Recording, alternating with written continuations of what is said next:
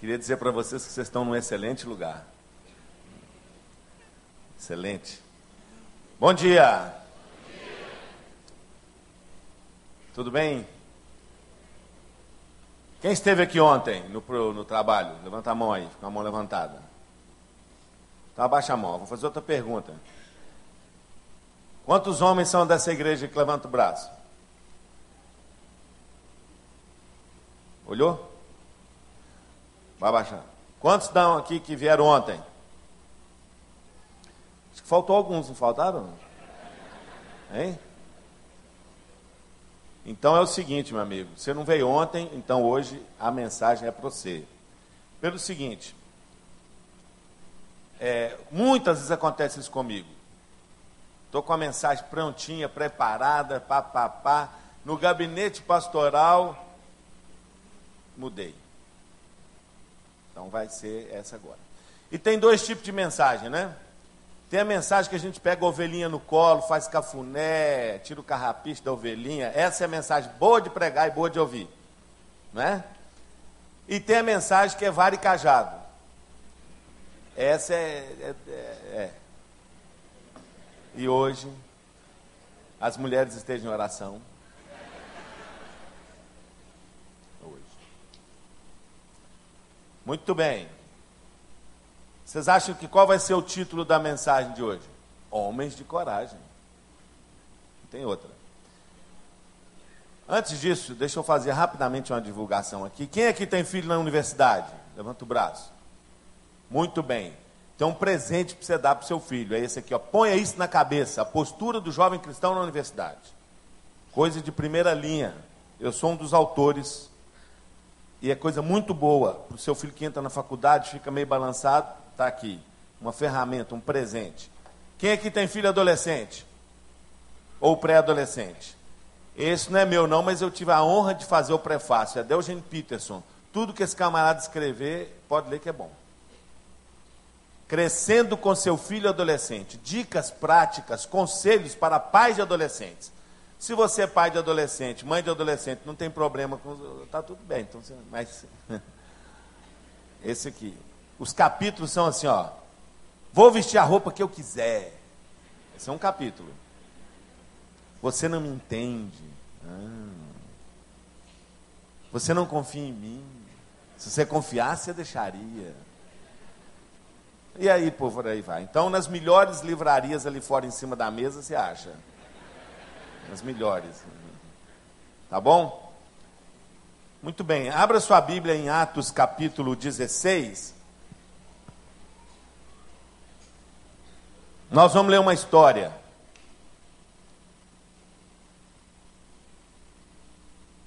De dois homens de coragem.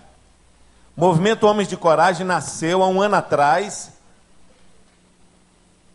inspirado, motivado por um filme que, se você não assistiu ainda, você tem que assistir. Reúna sua família, alugue na locadora, compre, tem por aí para vender. Foi lançado pela Sony, do mesmo autor, dos mesmos autores que escreveram ou, e que produziram o filme Desafiando Gigantes, Prova de Fogo, chama Corajosos o filme. Inclusive tem o um livro para vender nas melhores livrarias aí que foram, foi editado pela Sextante. Filme Corajosos. Quem já assistiu o filme Corajosos? Ela madrugada. É muita gente que tem que assistir. Vamos fazer uma sessão pipoca aí um dia. Todo mundo tem que assistir o filme. O filme é maravilhoso, inspirador e faz do filme faz uma santa convocação para que os homens assumam a liderança espiritual de suas casas. Eu comentei com o pastor ali que pastor Van está me deixando cara a cara com o gol aqui. Quando ele falou sobre o problema do Brasil, a situação da juventude, a situação que espera os nossos netos. Falo nosso porque eu sou avô. Menina linda, dois anos de idade. E o problema passa porque nós abdicamos da liderança espiritual das nossas casas. E essa é uma mensagem para homem que tem coragem. Vamos ler a história aqui, Atos 16, 16. Diz assim: Aconteceu que quando íamos ao lugar de oração, quem íamos? Paulo e Silas. veio ao nosso encontro uma jovem que tinha um espírito adivinhador, possessa de um espírito adivinhador, e que adivinhando dava grande lucro aos seus senhores. Seguindo Paulo e a nós, ela gritava: Estes homens são servos do Deus Altíssimo. Ele vos anuncia o caminho da salvação. Ela fez isso por muitos dias, mas Paulo, já indignado com isso, voltou-se e disse ao Espírito: Eu te ordeno, em nome de Jesus Cristo, que saias dela. E na mesma hora ele saiu. Quando viram que a esperança do seu lucro havia desaparecido, seus senhores prenderam Paulo e Silas, arrastaram para a praça perante as autoridades. E apresentando-os aos magistrados, disseram: Estes homens que são judeus estão perturbando a nossa cidade. Eles divulgam costumes que a nós mesmos, que, nós, que a nós romanos não é permitido acatar nem praticar. A multidão investiu contra eles, os magistrados, rasgando-lhes as roupas, mandaram espancá-los com varas. Depois de espancá-los muito, colocaram-nos na prisão, ordenando ao carcereiro que os guardasse com segurança. Tendo recebido essa ordem, ele os colocou na prisão interna e prendeu-lhes os pés ao tronco. Por volta de meia-noite, Paulo e Silas oravam e cantavam hinos a Deus, enquanto os presos os escutavam. Até o versículo 25. Aqui está uma história que a gente tem que ler com o coração de pai com o coração de vô, com o coração de tio. Uma menina, uma menina que a gente não sabe a idade dela, mas na minha cabeça ela tem 16 anos. Uma menina que bem representa a juventude desse país, hoje. Essa menina, ela era possessa por um espírito adivinhador e ela gerava lucro para um sistema corrompido e mau. Quem aqui tem filho adolescente? Levanta o braço. Custa caro, não custa ter um filho adolescente? Custa ou não custa? A Veja que o diga, a Veja já fez aí a última estimativa, para criar uma filha era 450 mil na classe média, sem viagem para Disneylândia. Do zero aos 25 anos. Agora já passou para 650 mil. E homem é mais barato, 100 mil. Agora você imagina, eu tinha três filhas. Tenho, né? Todas três casadas. Tava com um patrimôniozinho lá de um milhão e meio, mais ou menos. O camarada chega, não traz nem cinquentinha pro velho, porque se ele trouxer cinquentinha, não estou pedindo muito. Cinquentinha, pô. Você ainda tem que pagar a festa. O cara ainda pega o controle da televisão, abre a geladeira, fecha a geladeira com o pé assim, ó, de costa. É isso. É isso. Fazer o quê, né? Por isso que eu sou a favor do dote, sempre fui. Coisinha pouca. Só para ajudar na festa, né? Porque virou indústria também esse negócio de casar, virou outra indústria. Criar filho é caro, sabe por quê? Porque o sistema, tem uma palavra que move o sistema capitalista do inferno. A palavra que gira o sistema chama-se lucro. Homens maus que exploravam uma menina possessa por um espírito adivinhador e que gerava grande lucro para um sistema maligno, corrompido do inferno. E não é isso que nós estamos vendo hoje acontecer? O sistema está voltado para os adolescentes. Por isso que é caro. Por isso que tem filme assim, meu irmão. É porque no fundo isso dá lucro. Na verdade, nós estamos servindo a mamon, não estamos servindo a Deus. E é o mamon que está por detrás disso tudo aí, uma entidade maligna do inferno, que quer matar, roubar e destruir a juventude desse país. E nós, os pais, os homens, estamos vendo tudo isso aí de boca aberta. E não tomamos uma posição. E não tomamos uma posição no sentido de que aqui na minha casa não. Aqui na minha casa não. Eu não gerei filho para o inferno. Os meus filhos são de Jesus de Nazaré. E é filha, é neto e sobrinho, tudo é de Cristo. E nenhum vai ficar pelo meio do caminho. Nenhum vai ficar na mão do traficante. Nenhum vai servir a mamon.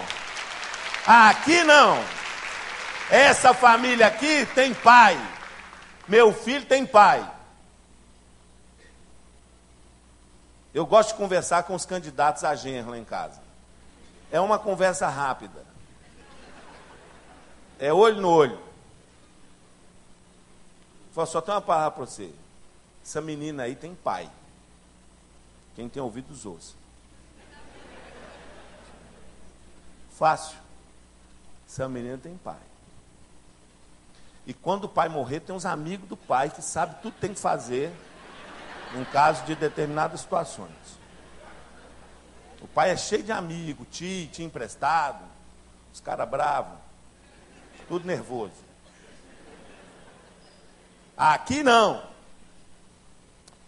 Paulo, essa, essa, gente, eu, na verdade eu sou mais fã de Pedro que de Paulo.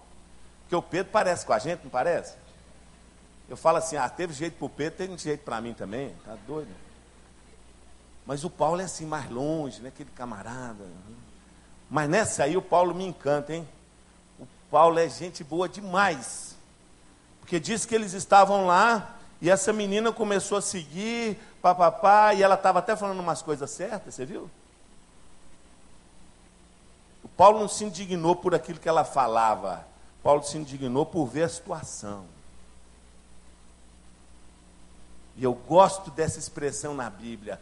Paulo e Silas, os dois ficaram indignados. Pastor, eu queria te dar uma notícia. A primeira coisa que tem que acontecer nessa igreja é que nós temos que ter, nós, os homens aqui, e as mulheres estão em oração, nós temos que ter coragem para nos indignarmos. Santa indignação. Eu queria ver essa igreja aqui ser tomada por uma santa indignação. Nós perdemos essa capacidade de nos indignarmos. A gente costuma com as más notícias, até que acontece dentro da casa da gente. A gente se acostuma com aquilo que não pode se acostumar. A gente se acostuma com a novela Amor à Vida como se fosse tudo normal. Até que um dia um filho nosso chega assim e fala assim: Pai, quero te falar uma coisa, eu sou gay. Porque gay é muito bonitinho lá na novela.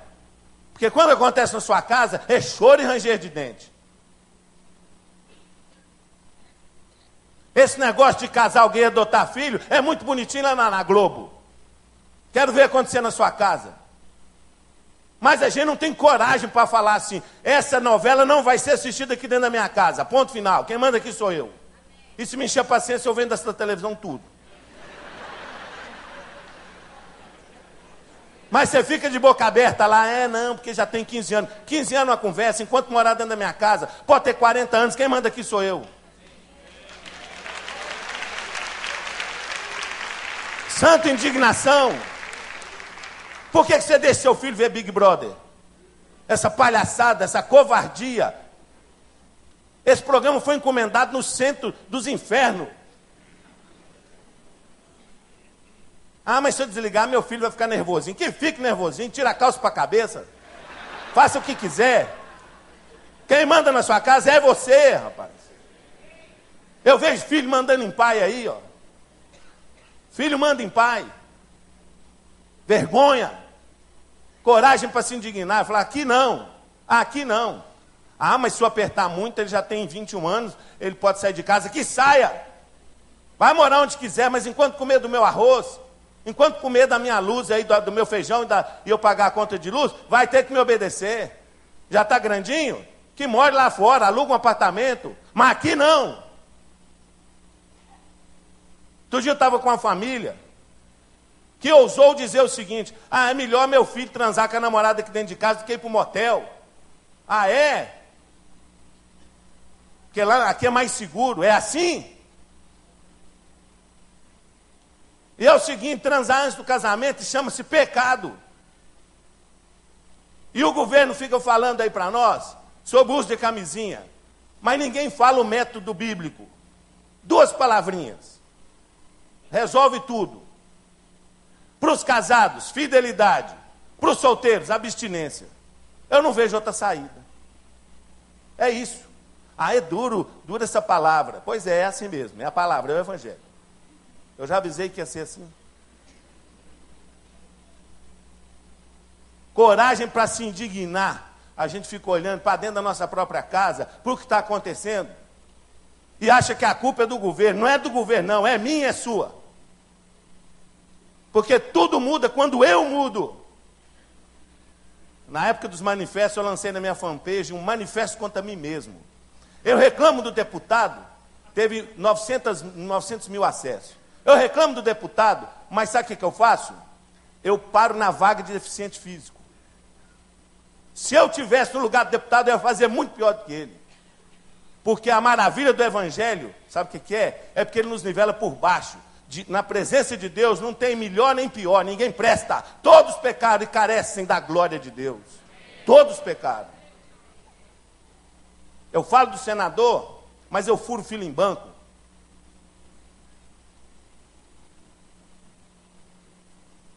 Tudo muda quando eu mudo. Aí eu lancei um manifesto contra mim mesmo. Primeiro ponto, passe livre. Não foi? Tudo começou com o negócio do passe livre?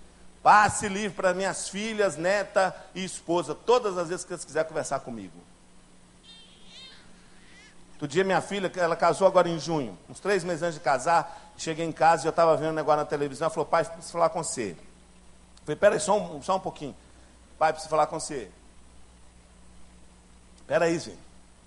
Aí ela falou assim: Pai, eu preciso falar com você. Alô? Eu desliguei a televisão e falei: Fala, filho, eu falo. Coragem para se indignar. Olha o que está acontecendo, gente. A cada, segundo a, a Organização Mundial de Saúde, a cada 10 segundos uma adolescente fica grávida no mundo. Eu estava no Amapá, no estado do Amapá, a cada sete dias, oito jovens se suicidam.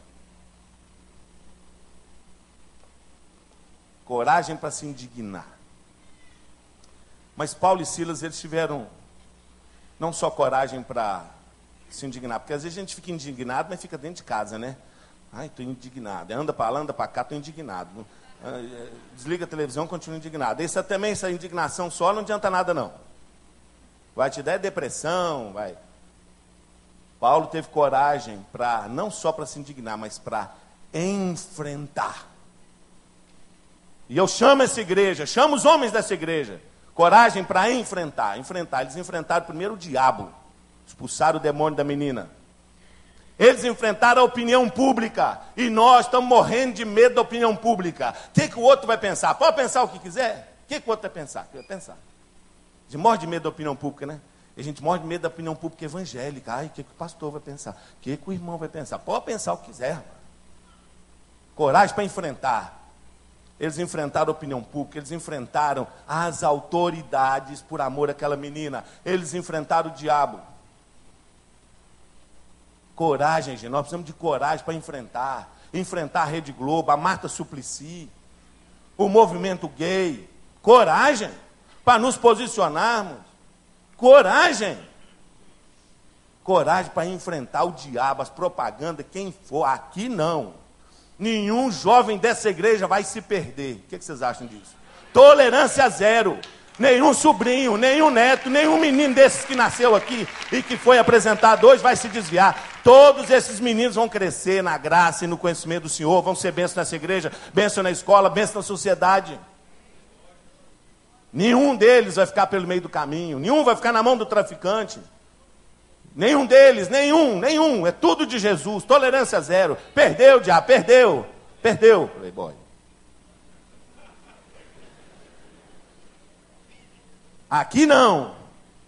Nós estamos indo contra você em nome do Senhor Jesus, o nosso comandante geral. Aquele que é poderoso para fazer infinitamente mais, além de tudo que pedimos ou pensamos, segundo o seu poder que opera em nós. Coragem. Coragem. Coragem para vir aqui e falar: Senhor, a minha casa, eu e a minha casa serviremos ao Senhor. Coragem para enfrentar, coragem para se indignar para enfrentar. E não somente isso, coragem para sofrer as consequências, porque nós estamos numa luta. Olha o que aconteceu com Paulo e Silas. Eles foram humilhados, eles apanharam de vara. Quem já apanhou de vara aqui, gente? Olha. Eu, é, tem três tipos bom para o negócio. É vara de marmelo, de jabuticaba e de goiaba. Não quebra de jeito nenhum o negócio. Eita! Varada nas pernas, nossa. Tem outros métodos, gente. Não faz isso não. Mas Paulo e Silas, eles apanharam de vara, tiveram suas roupas rasgadas, foram presos. E não é esse presídiozinho aí que você toma sol, fala no celular. Não, rapaz. Cárcere interior, fedorento, mal cheiroso, cheio de rato. Pé e mãos. Ou, oh, já pensou, pé e mãos amarrados, depois toma uma, uma varada nas costas, uma surra. Aí escorre aquela aguinha assim que você não pode nem coçar. Eles foram as últimas consequências por amor àquela menina. Coragem para sofrer as consequências. E é interessante porque meia-noite, diz o texto, que Paulo e Silas murmuravam contra Deus. É isso, gente?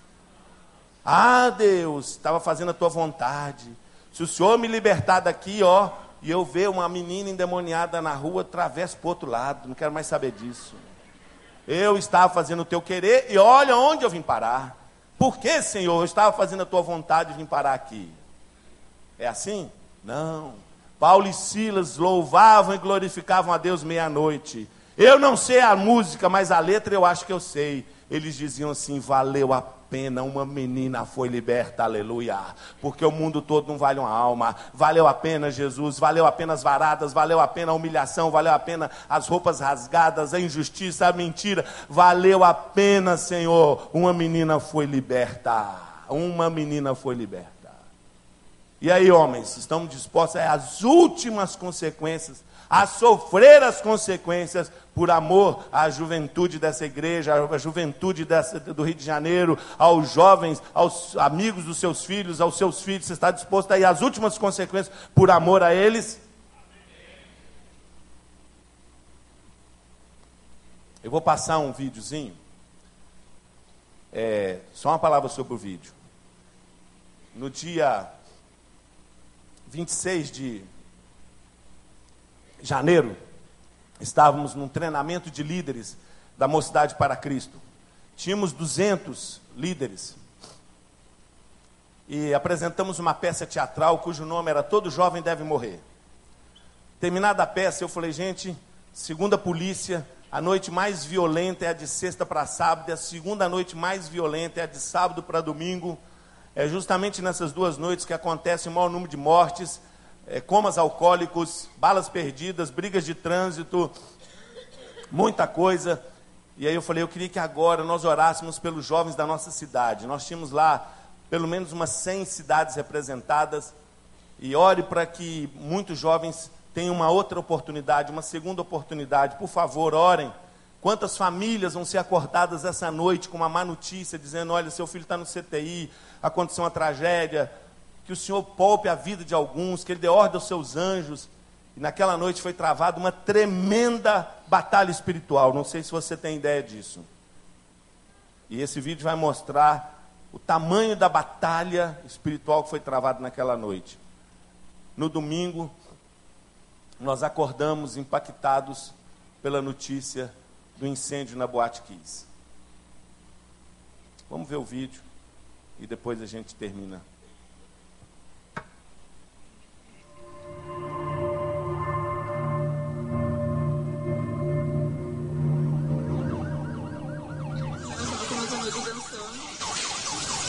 Parou a música.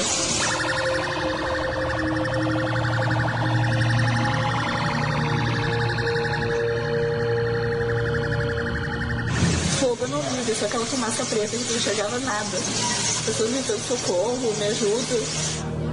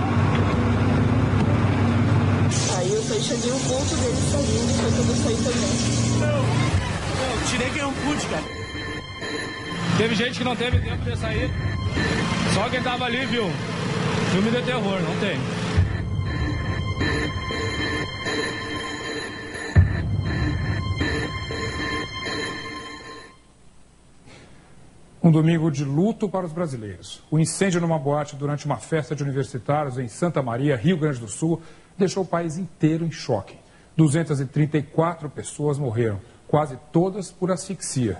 Em número de vítimas fatais, é o segundo pior incêndio da história do Brasil e o terceiro do mundo em casas noturnas. Os feridos internados são 123. As primeiras imagens da tragédia foram postadas na internet.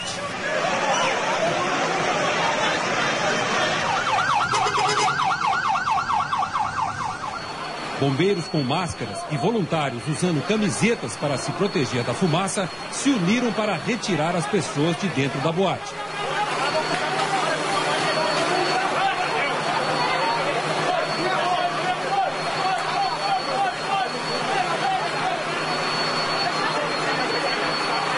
Tentativa desesperada de salvar quem estava lá dentro.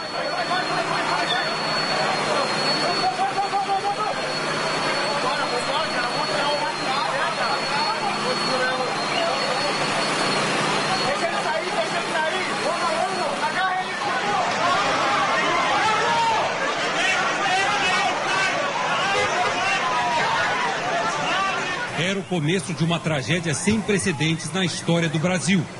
Nunca tantas pessoas morreram em uma casa noturna no país. A Boate Kiss fica no centro de Santa Maria. Funcionava há apenas três anos. E, de acordo com o Corpo de Bombeiros, a capacidade de segurança é de mil pessoas. Na hora da tragédia, havia 1.500 jovens, segundo os bombeiros. Principalmente estudantes da Universidade Federal de Santa Maria, que começaram a chegar por volta das 11 horas, meia-noite. Olha, para levar os corpos para o necrotério, eles estão recorrendo a caminhões frigoríficos. É tanta gente, é tanta vítima, que só recorrendo a mesmo esses veículos maiores para poder entregar para as famílias, para que elas possam se despedir dos estudantes e depois eles serem internados. Quem de nós pode entender a urgência deste momento? Sentir a dor presente no mundo e desejar fazer. Esta é a última hora. Sim, Espírito Santo, nos adverte o Espírito. Eis aqui, Senhor. Arrepender-nos e ouvir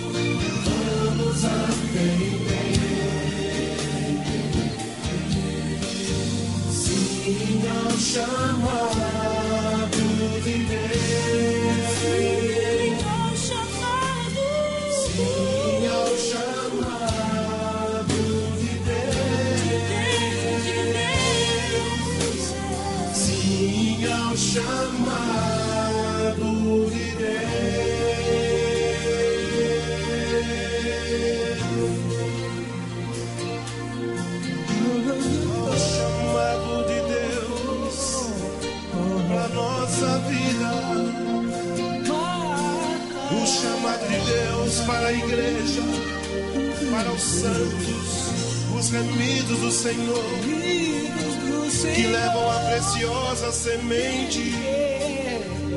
Qual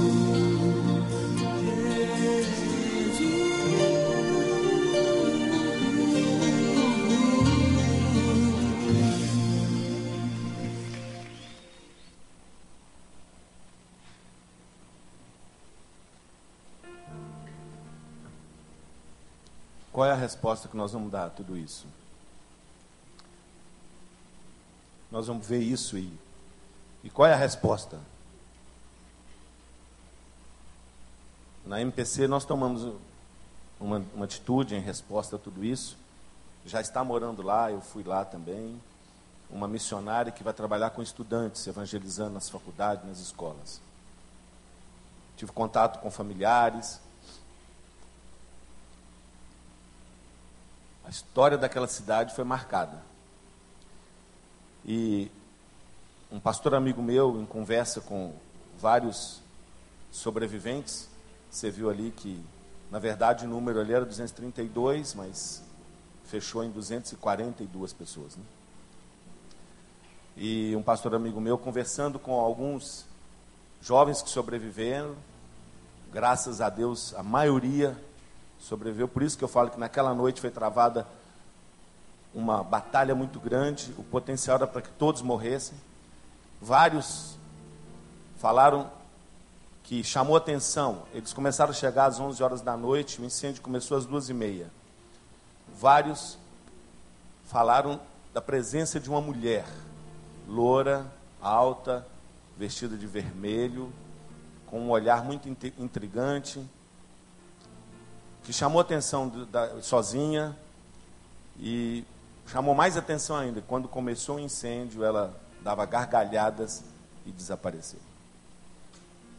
O ladrão, o inimigo, vem para matar, roubar e destruir. E é isso que ele quer fazer com o seu filho. Mas Jesus veio para dar vida e vida em abundância.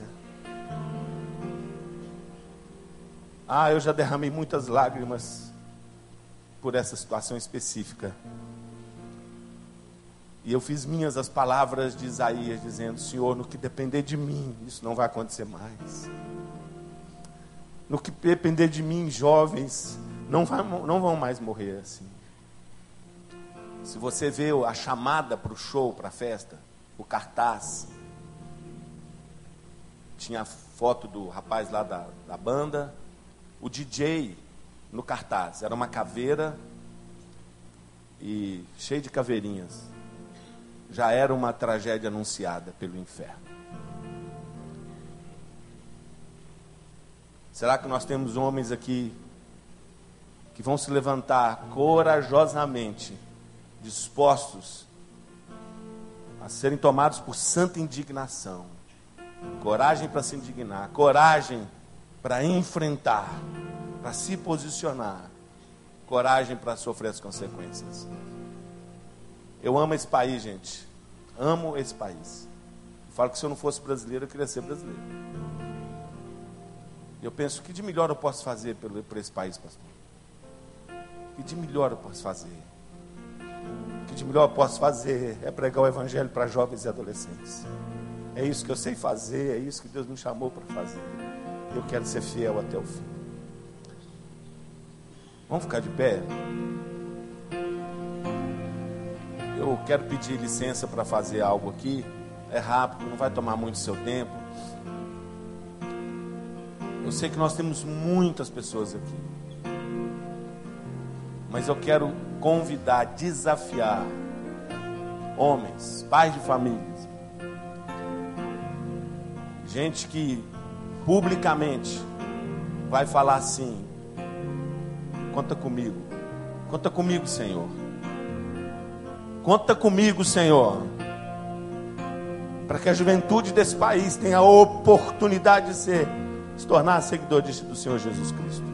Conta comigo, a começar dentro da minha casa. Nenhum filho meu, neto ou sobrinho vai ficar pelo meio do caminho. E eu estou disposto. Aí as últimas consequências na oração, no exemplo, no ensino, seja lá como for, para que nenhum deles se perca. Conta comigo, Senhor. Conta comigo, Senhor. Para que a juventude do Rio de Janeiro saiba que só o Senhor é Deus e que não há outro. Que a cocaína não é Deus, que a violência não é Deus, mas que o Senhor é Deus. Então, certamente eles vão cantar uma música. E eu queria convidar pais indignados a virem aqui para a gente ter um momento de oração. Saia do seu lugar e venha, pai. Esse não é um convite para nenhuma mulher. As mulheres estão em oração. Aí você fala assim: Ah, mas eu não sou casado ainda. Pode vir assim mesmo. Consagre sua vida. E pode chegar um pouco mais assim, ó, para o pessoal poder chegar.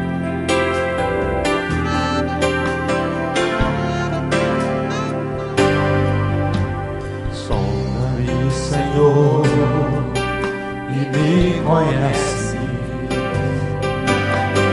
Quebranta o meu coração. Há um valor muito grande quando você vem à frente, publicamente. Mesmo que você não consegue chegar aqui. Enche até que em mim se ache só a ti.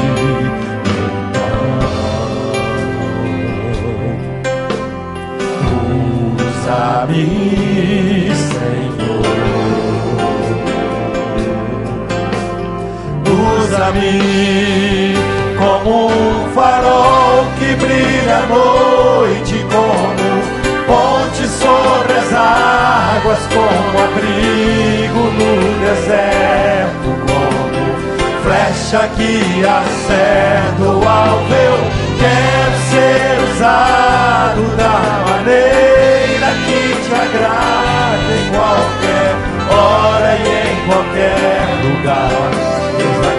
A minha vida, usa-me, Senhor, usa-me. Essa música é uma oração, não é, gente? Uma oração. E eu queria que nós orássemos. Se você puder fazer isso. Se você não puder, não tem problema.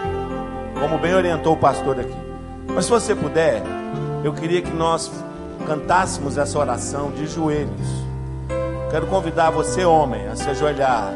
Você, mamãe, também se ajoelhe. E nós vamos cantar outra parte aí, por favor. É a sua oração. Sonda-me, Senhor, Essa sua oração é a oração do seu coração. Coração quebrantado e contrito, Deus não rejeita. Transforma-me conforme a tua palavra. Enche-me, Senhor. Enche-me até Enche cada um aqui, Senhor. Faz aquilo que eu não posso fazer, Senhor, que é obra do Teu Espírito Santo, Senhor. Usa-me, Senhor. Usa-me dentro da minha casa, Senhor. Com os meus filhos. Na vida dos amigos dos meus filhos. Como um farol que brilha à noite, como ponte sobre as águas, como abrigo no deserto, como flecha que acerta o alvo. Eu quero ser usado da maneira que te agrade em qualquer hora e em qualquer lugar. Eis aqui a minha vida, usa-me, Senhor. Usa-me. Vamos orar, Senhor Deus e Pai. Quero te agradecer porque o Senhor está aqui. Deus, o que eu podia fazer, eu fiz, Senhor. Eu preguei a tua palavra, Senhor. Agora eu não posso fazer mais nada a não ser te pedir que essa palavra caia nos corações e dê frutos a 30, a 60 e a 100 por um, Pai. Deus, eu oro pelos irmãos, pelas famílias aqui representadas. Oro, Deus, em favor dos nossos filhos, netos e sobrinhos, Pai. Que nenhum deles se perca, Senhor. Que nenhum deles se perca, Senhor. Queremos dizer que todos são do Senhor e no que depender da nossa vida, nós vamos orar por eles, nós vamos dar a eles o exemplo, nós vamos ensinar a eles a tua santa palavra. Senhor, Senhor, Senhor, Senhor. Oramos pela juventude do Rio de Janeiro, Pai. Oramos pelos adolescentes que na manhã desse dia estão desorientados, estão sem esperança, Senhor. Oramos por aqueles que têm pensamento suicida, Senhor. Clamamos a Ti que o Senhor a eles mais uma oportunidade, Senhor. Aqueles que na manhã desse dia estão pensando em tentar contra a própria vida, Senhor. Dê ordem aos teus anjos, Pai. Dê a eles mais uma chance,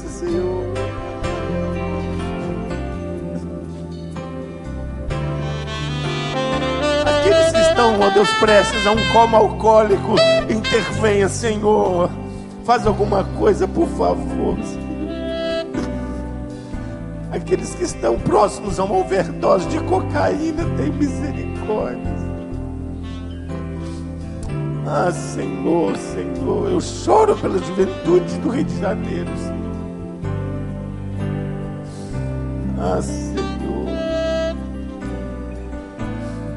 Eu só choro pelos adolescentes que na manhã desse dia ainda estão dormindo, ó Deus, porque se embebedaram.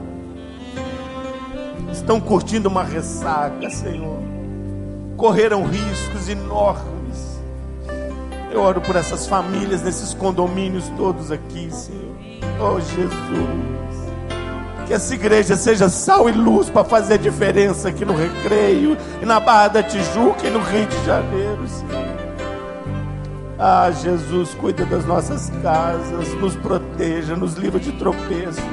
Eu oro por cada pai, cada líder espiritual aqui, Senhor. Faz a tua obra, Pai. Eu clamo assim em nome de Cristo. Amém, amém. Pedir que ninguém saia, por gentileza. Se você puder dar mais três minutinhos no culto.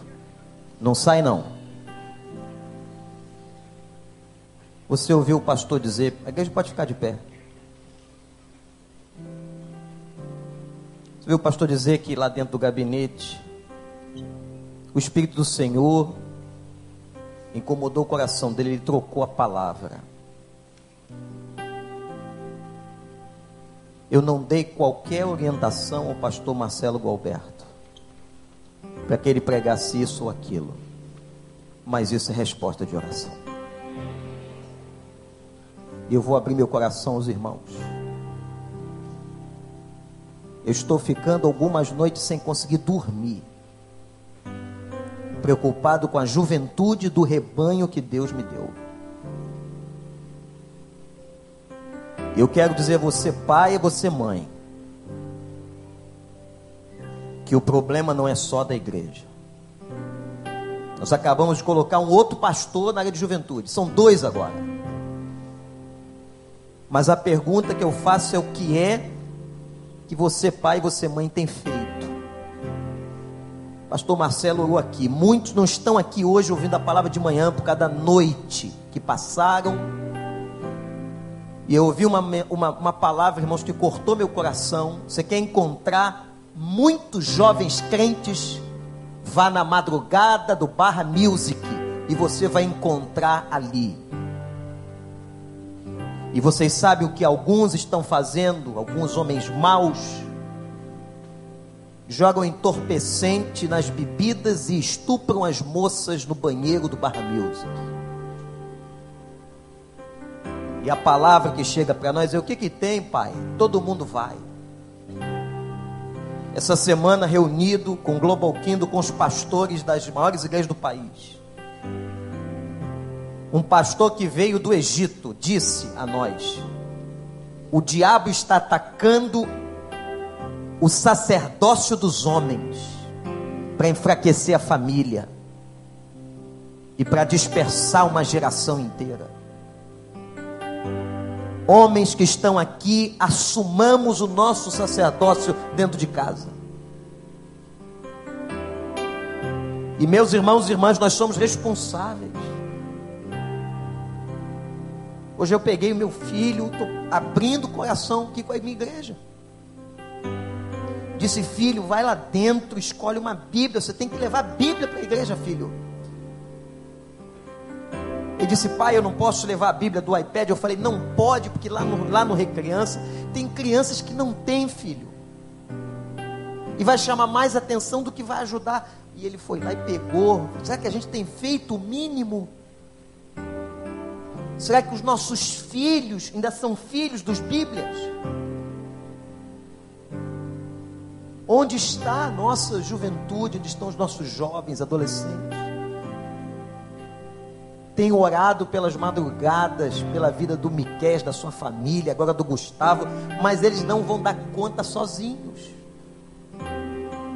Se o pai, se a mãe, se todos nós não entrarmos nessa batalha juntos, primeira coisa a fazer, que você está perguntando, e aí, pastor, fazer o quê? Primeiro, orar, clama, bota o joelho no chão, deixa ele dormir, vai lá botar a mão na cabeça dele, precisa nem encostar no corpo, ora por cima, você é sacerdote.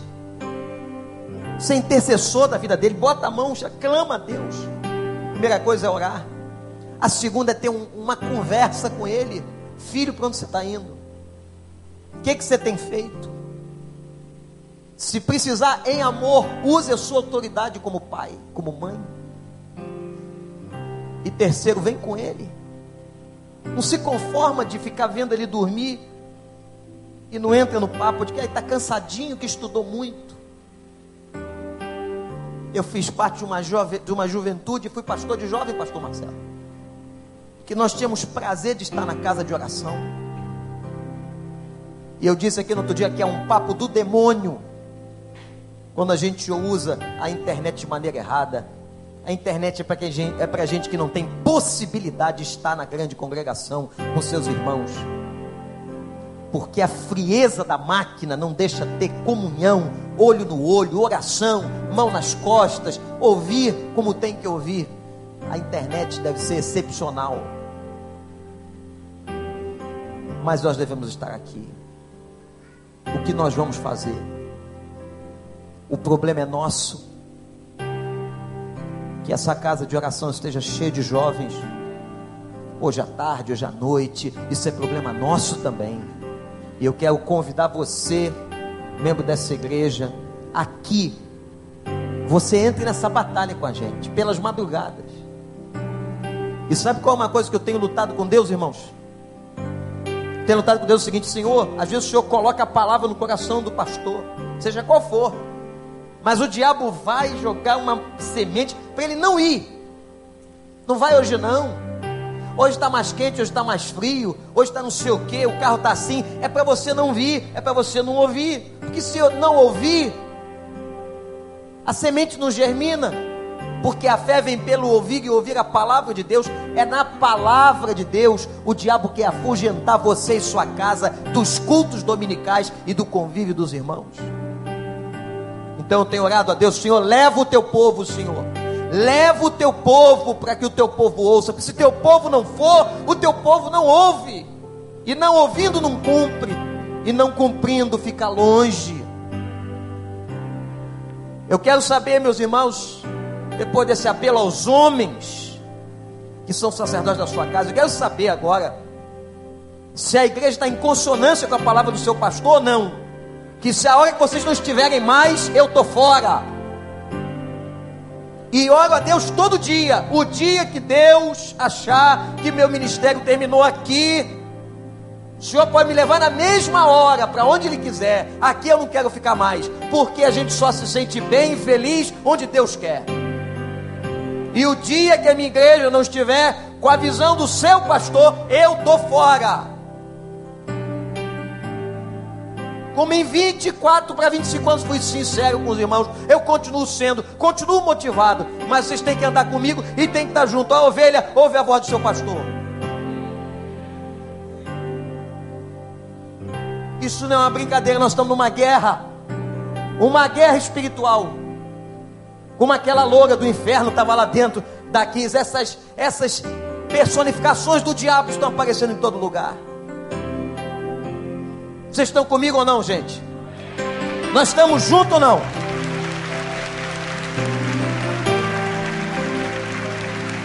Se a maioria está comigo, quem não está, pode ir embora. Quem não está, pode ir para outro lugar que Deus quiser te levar. Mas se você está aqui, está junto, vamos caminhar junto. Até o dia que o Senhor quiser. E o dia que o Senhor quiser trocar de comandante para vocês, Ele trocará. Ele é Senhor. A igreja é dele. Eu edificarei a minha igreja. A igreja é dele. Que Deus nos abençoe. Vai com essa palavra, pode ir para casa almoçar. E cada um de nós pensemos no que o Senhor nos disse.